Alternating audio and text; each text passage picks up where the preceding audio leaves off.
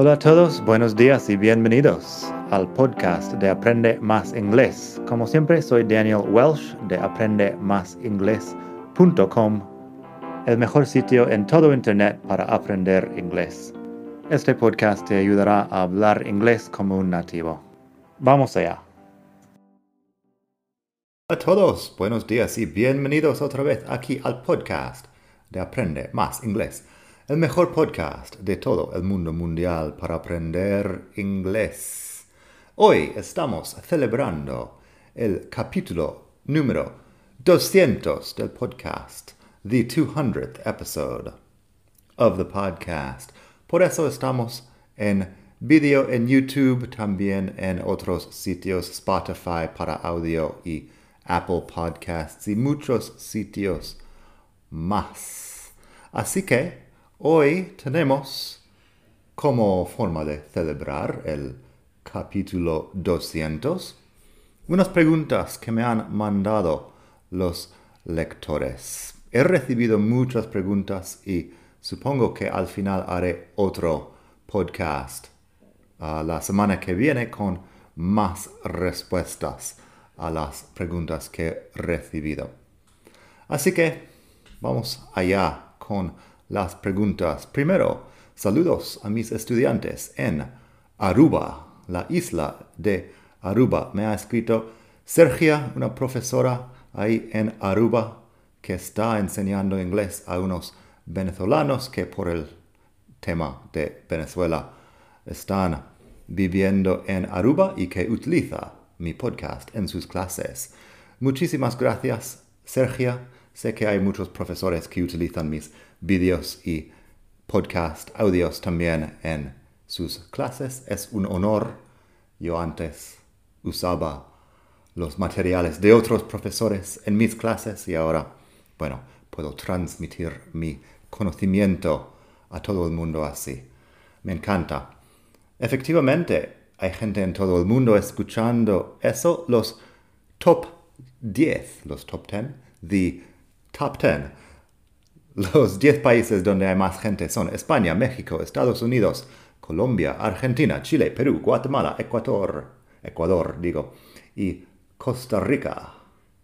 O sea que muchos sitios. Bueno, vamos con las preguntas. Primero, Claudio, quería saber si funciona el aprendizaje espaciado.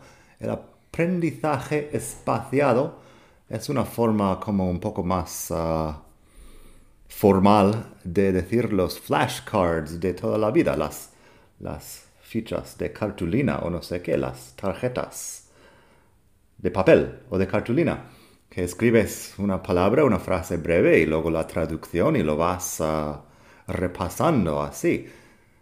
La respuesta es que sí, funciona. Puedes hacerlo con tarjetas y escribir cosas Puedes hacerlo también con ah, aplicaciones, que hay aplicaciones que hacen lo mismo, pero de forma virtual. Efectivamente, hay algunas formas, básicamente dos formas más importantes que algo entra en tu memoria a largo plazo.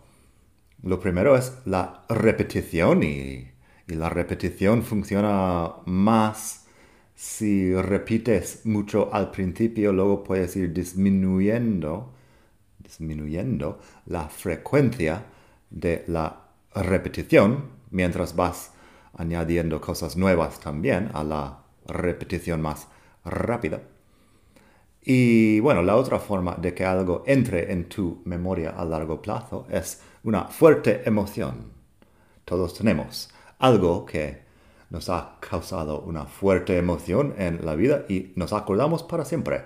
Pues con el idioma puede pasar también. Vamos a hablar un poco más de este punto en la próxima pregunta.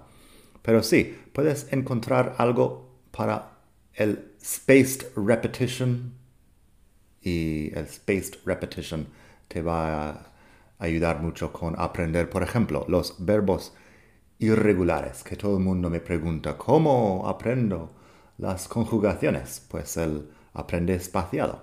Funciona muy bien. Por cierto, antes de seguir, estamos hoy en aprendemasingles.com barra 200 para que leas los ejemplos de este, de este podcast y video. Aprendemasingles.com barra 200, el número así, y así puedes leer los ejemplos en inglés.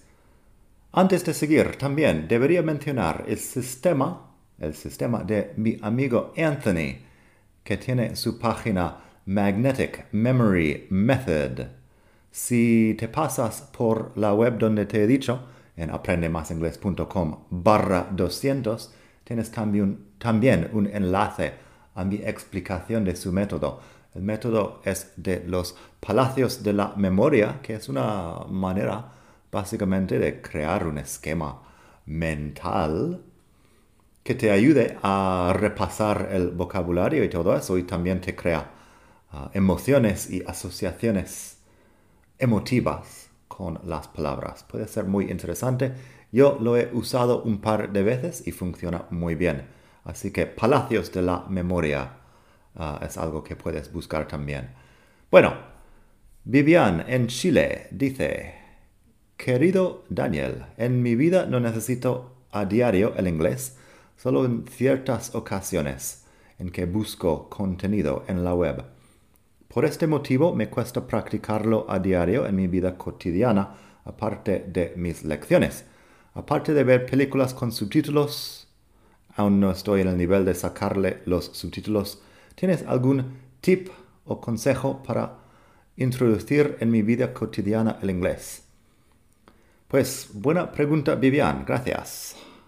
Lo que siempre recomiendo a todo el mundo es encontrar una forma de hacer que el inglés sea parte de tu vida. Eso puede ser leer a diario en inglés, escuchar música, los videojuegos, lo que sea. Siempre hacer algo que ya te gusta y encontrar la forma de añadirle inglés. Si estás, si te gusta, por ejemplo, la cocina, puedes encontrar mucha información sobre cocinar en inglés y así aprendes vocabulario, puedes ver vídeos sobre tus recetas, cómo hacer no sé qué y bueno, añadirle inglés simplemente, pero aprovechando de algo que ya te gusta.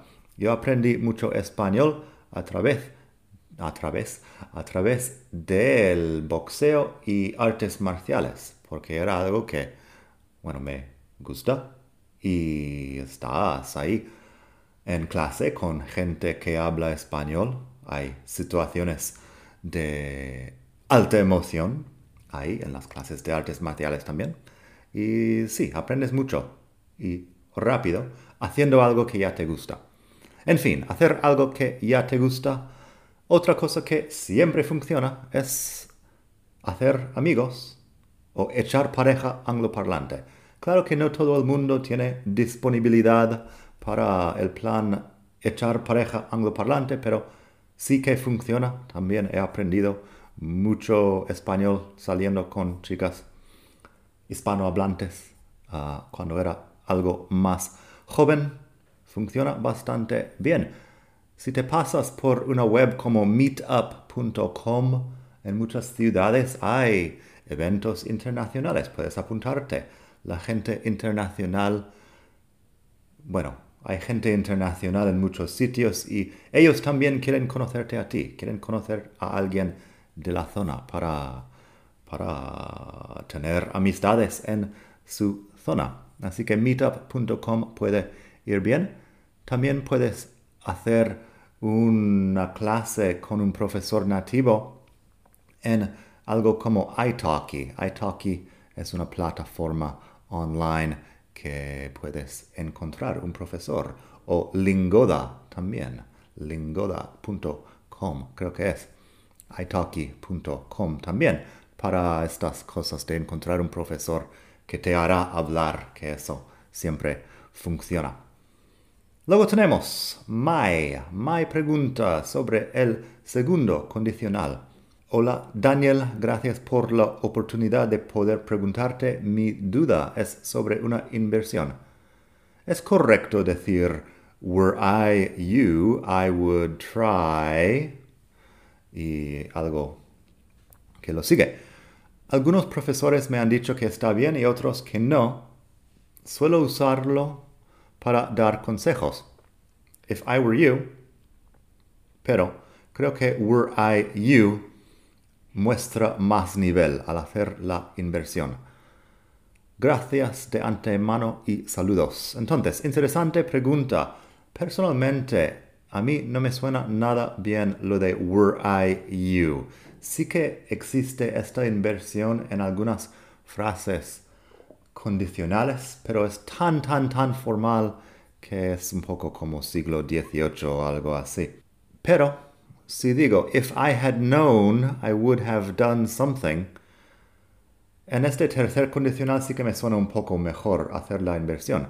If I had known, I would have done something. El if I had known puede convertirse en had I known. Had I known, I would have done something. Eso sigue sonando muy formal, pero por lo menos es un poco más uh, normal. La cuestión es que estas cosas pueden sonar como siglo XVIII. En todo caso, had I known I would have done something, sí que está bien. No conozco a nadie que diría were I you. Lo de if I were you de toda la vida sí que funciona.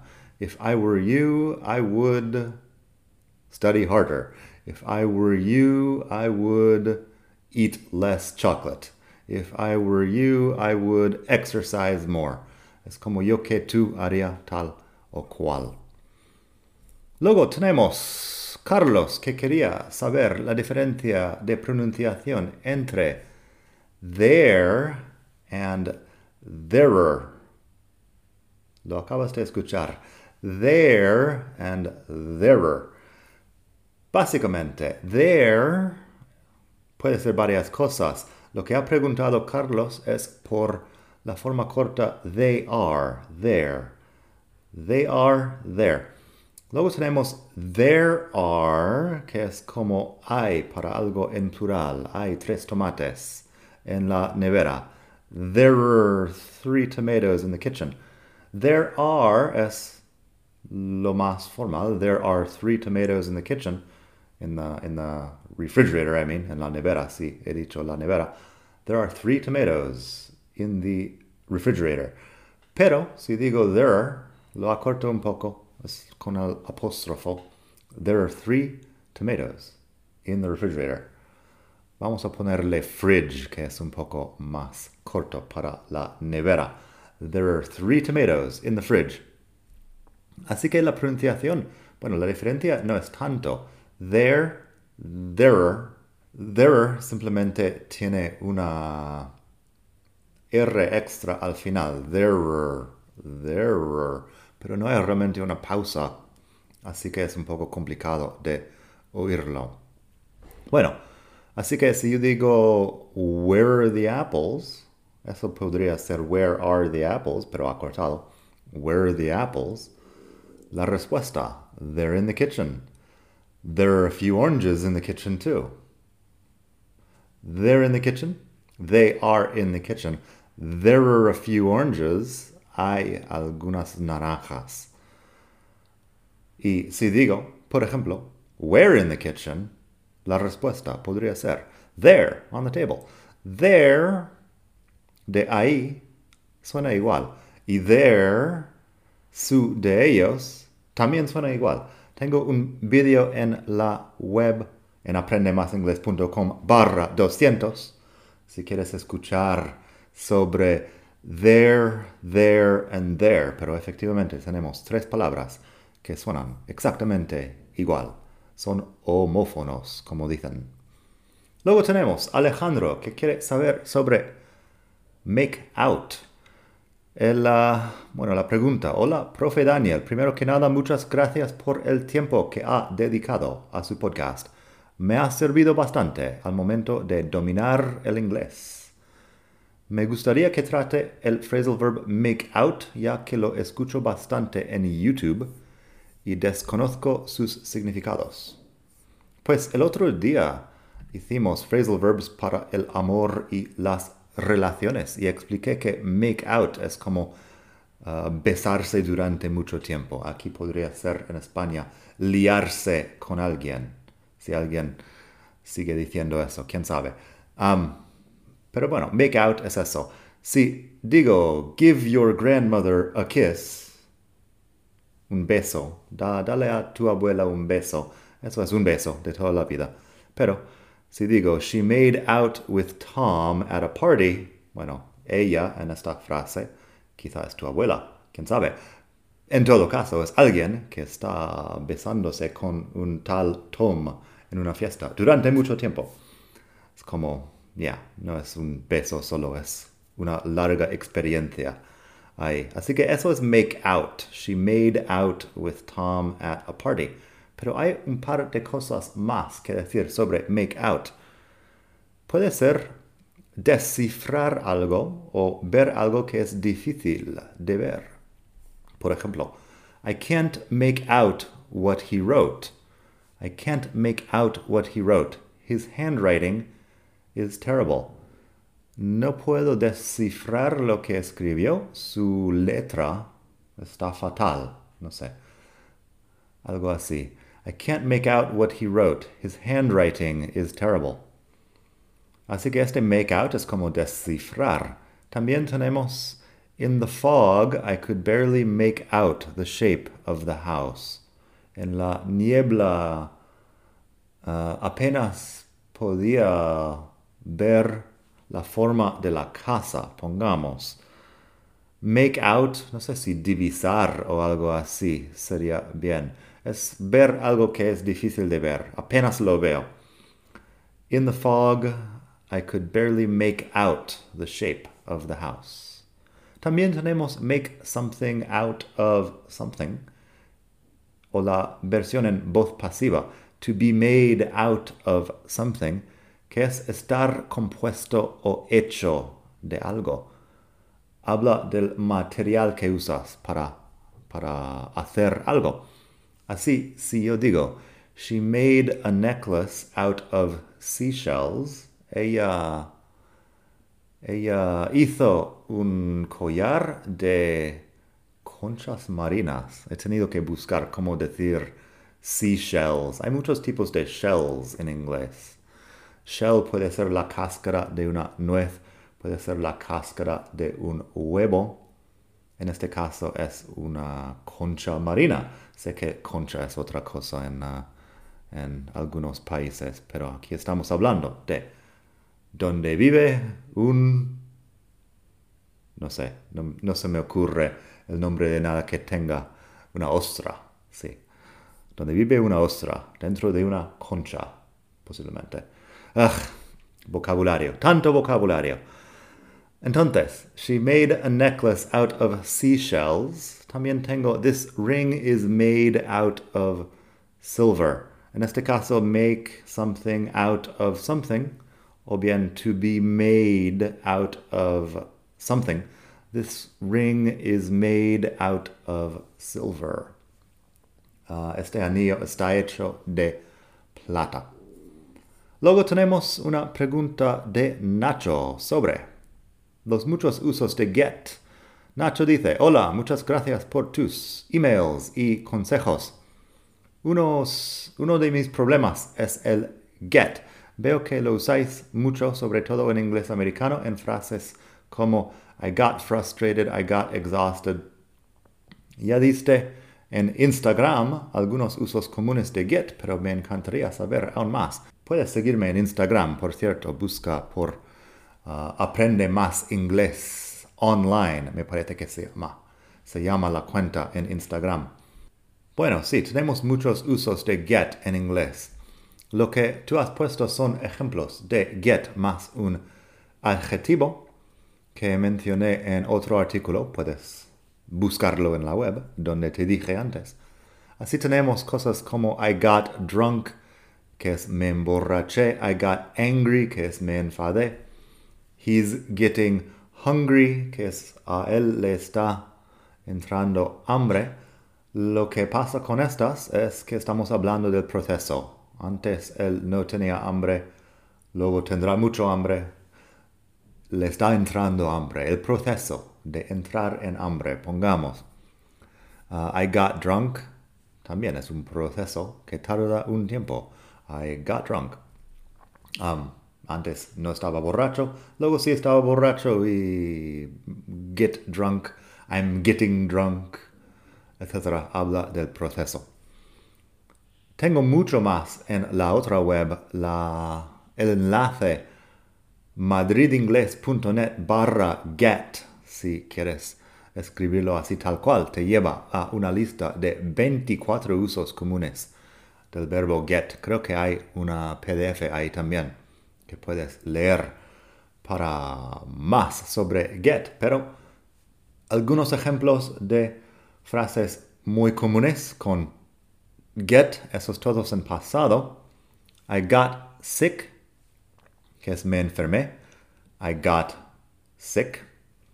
Tenemos I got up, que es me levanté. I got up. Tenemos I got a package. Recibí un paquete.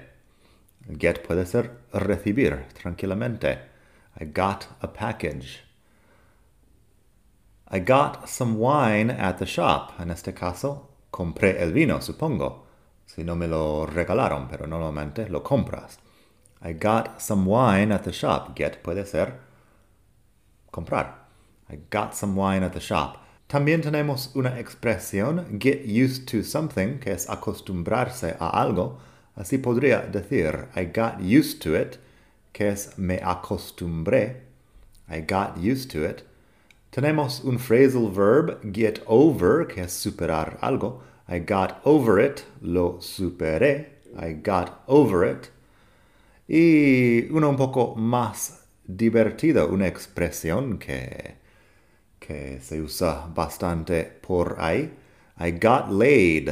To get laid es echar un polvo, pongamos, uh, hablando del acto sexual, posiblemente de una forma um, no muy seria, no muy... No, no dices I got laid si estás hablando de uh, tu mujer de, desde hace 20 años. I got laid suena como algo que pasó una vez con alguien y ya no. I got laid. Um, pero sí, es una expresión con get, que tenemos muchísimas expresiones comunes con get.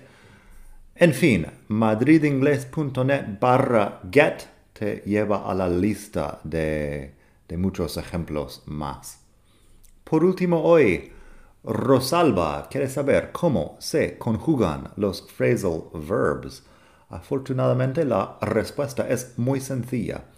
Se conjugan como verbos normales. Si tienes un verbo como work, se conjuga, bueno, work, worked, worked, working, works, no tiene tantas formas. Los phrasal verbs, exactamente lo mismo. El out nunca cambia. Si, tenemos work out, por ejemplo, el out nunca cambia.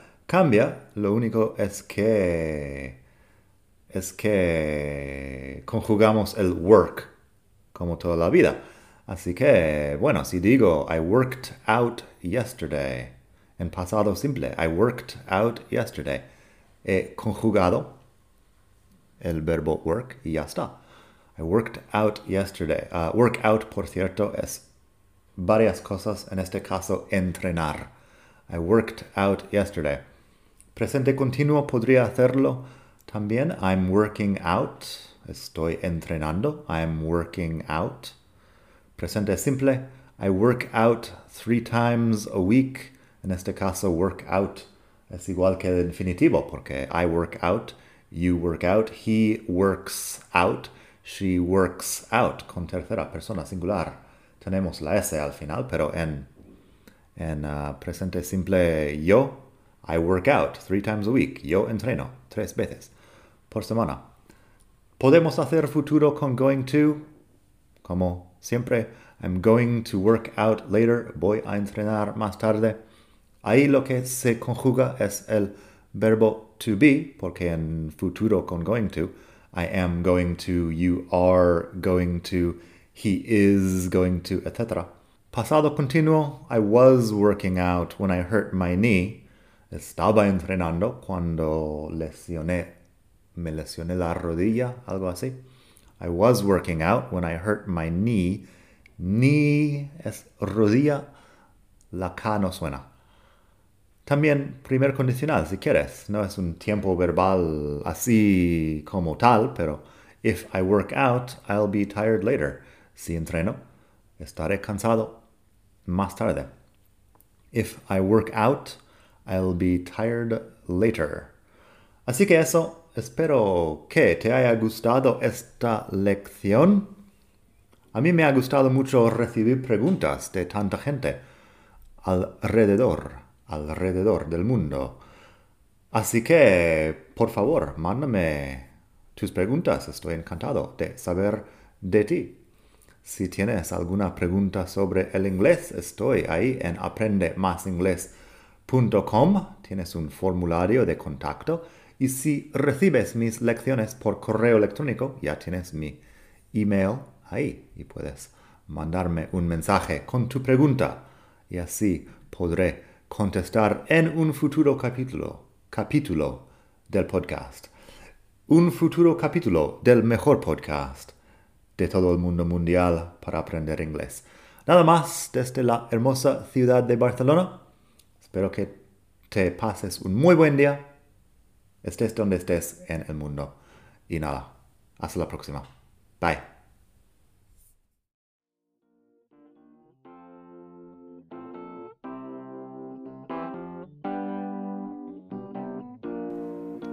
Gracias por escuchar. Como siempre puedes pasar por mi web aprendemasingles.com. Para mucho más tengo vocabulario, expresiones para hablar, phrasal verbs, gramática, pronunciación y mucho más en la web.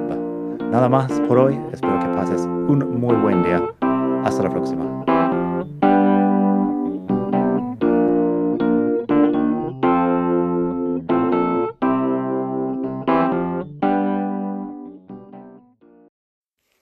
Hola de nuevo. Antes de terminar, quería pedirte un pequeño favor. Si te gusta este podcast, puedes suscribirte en Apple Podcasts o bien en Spotify.